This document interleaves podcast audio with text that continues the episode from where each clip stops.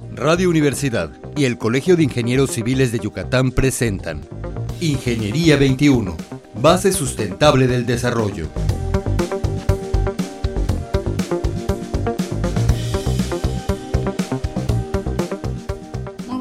Días, estimados radioescuchas. Bienvenidos al programa Ingeniería 21.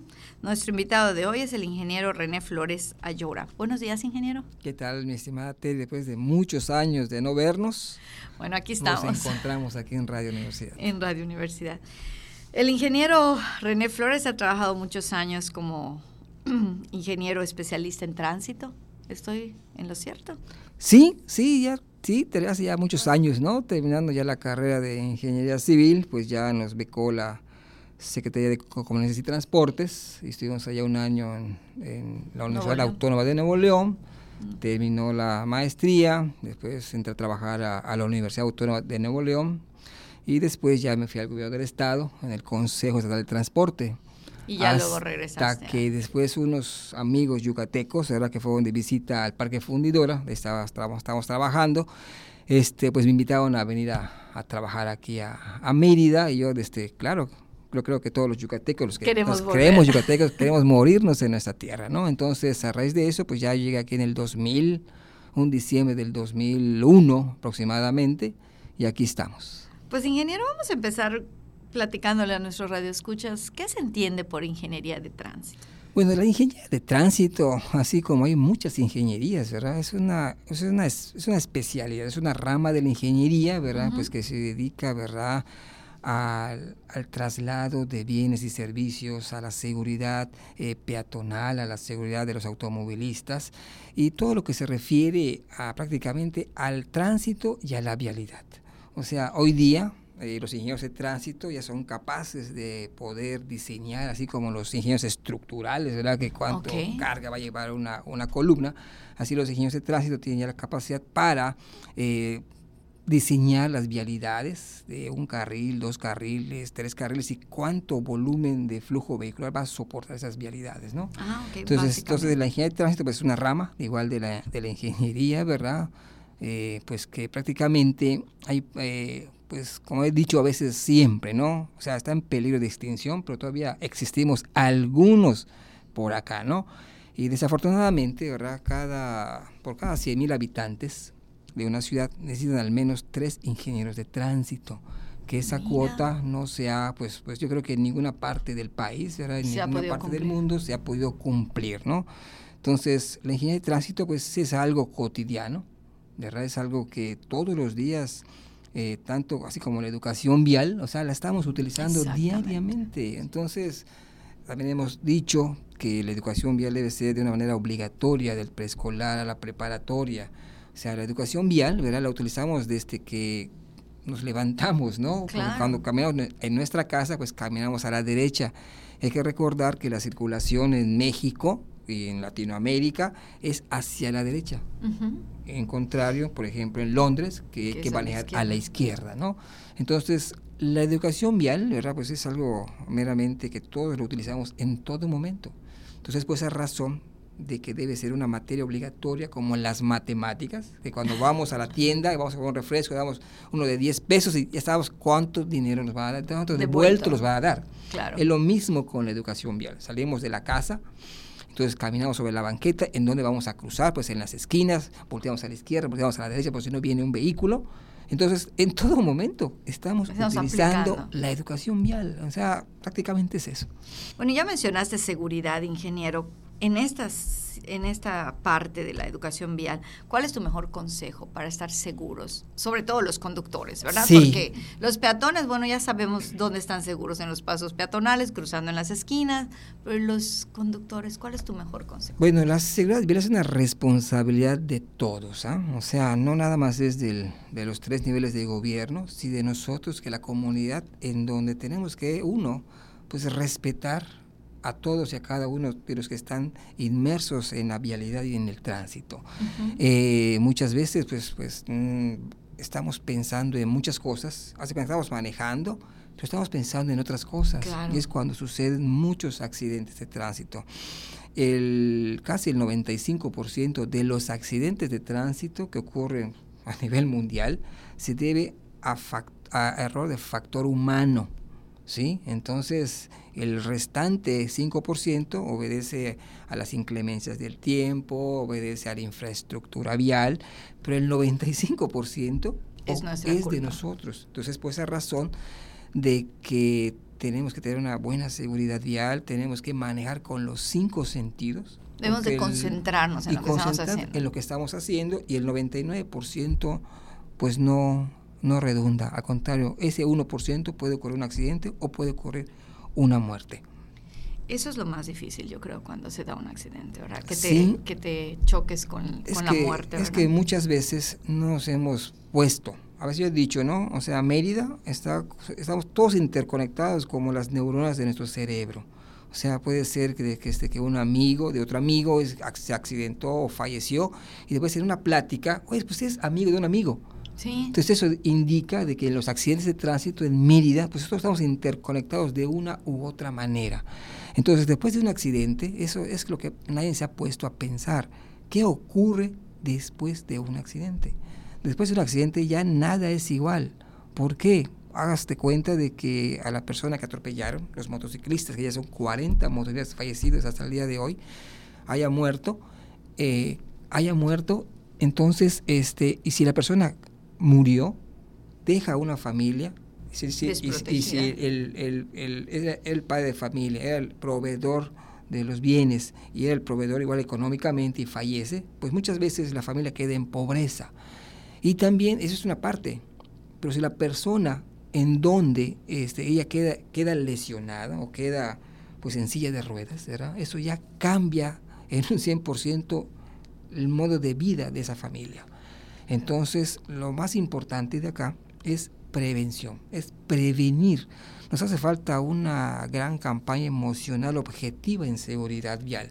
¿A qué quiero referirme con esto? De que tenemos que lanzar mensajes que le lleguen al corazón, tanto al peatón, al ciclista, motociclista y al automovilista. Entonces, que les llegue y les haga reflexionar, pues después de que un accidente ya nada es igual.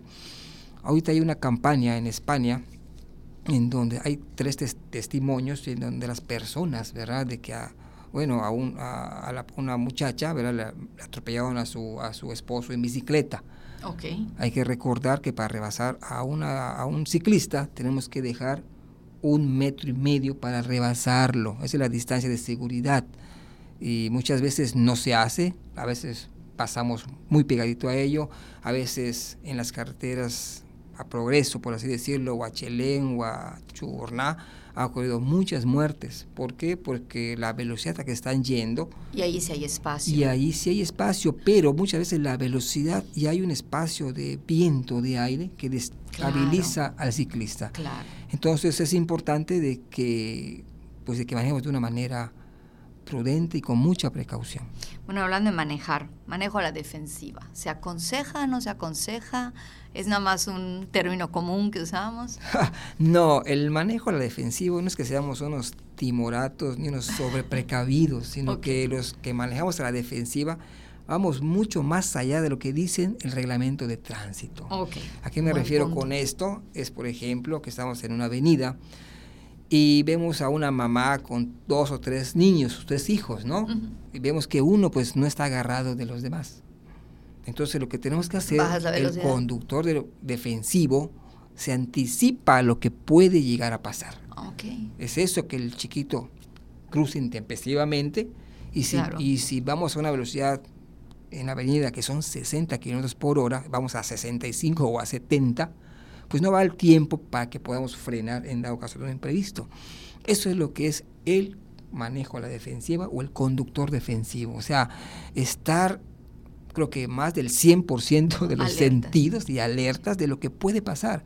Así como los eh, señores ya grandes de tercera edad, de los 70, 85, 90 años, de que prácticamente ellos pues están en otro mundo, o sea, no están en, no están en lo que están, por ejemplo, al cruzar, pues ya tienen mucha dificultad al cruzar. ellos, ellos caminan casi un metro 20 centímetros por segundo, a raíz de tú, yo o Juan, que podemos caminar un metro con 60 por segundo. Entonces, todo eso, todos esos factores que hay, ¿verdad? Eso hacen de que de que tengamos una buena seguridad vial, que manejemos a la defensiva y sobre todo la educación vial que es muy importante que se dé desde el preescolar hasta la preparatoria de una manera obligatoria. Solo así tendremos una generación ¿verdad? de buenos conductores. ¿Por qué digo que es el preescolar? Porque ahí se les va a enseñar a los niños, oye, este, qué colores son los semáforos, de qué color son los semáforos, señal de alto, abrocharse el cinturón apenas suban al vehículo. Entonces, cuando los niños sepan que cuando se suban al vehículo, primero que hay que hacer es abrocharse el cinturón, y si ven al papá que no lo tiene, ellos le van a decir, oye papá, me dijeron a la escuela que debes de abrochar el, el cinturón de seguridad. ¿Y por qué hasta la preparatoria? Porque hay muchos papás le compran vehículos a sus hijos a los 17, 18 años, ¿no? Entonces, si tenemos todo el bagaje desde el preescolar hasta la preparatoria, te por tú por seguro de que este, vamos a tener una, una generación de una buena educación vial. Entonces, la recomendación que hemos estado hace más de 15 años, ¿verdad? Es de que la educación vial sea obligatoria desde el preescolar hasta la preparatoria. Bueno, y ahorita, este, ingeniero René, que tenemos tanta construcción alrededor y hemos visto a los policías trabajar, ¿verdad? Este, ¿qué significa cuando muchas veces estás manejando y como tú dices, manejamos medio distraídos y pum, viene un silbato y empiezas a pensar, ¿qué hago? ¿Qué hago? ¿no? O sea, ahorita hay muchos policías estén regulando cruces, ¿no? Porque, Por las remodelaciones, ¿no? Así es. Eh, veremos, estimados, eh, que en las esquinas hay policías, ¿no? Entonces, muchas veces escuchamos los sonidos, ¿no? De los policías y dices, ¿qué es eso, no? Entonces, cuando escuchemos un sonido corto, Ok indica que es alto. Tenemos que parar. Tenemos que parar. Cuando escuchamos dos pitidos así cortos, pero dos seguidos, indica que pueden cruzar. Y si escuchamos un pitido largo, indica alto total, que todos deben de parar.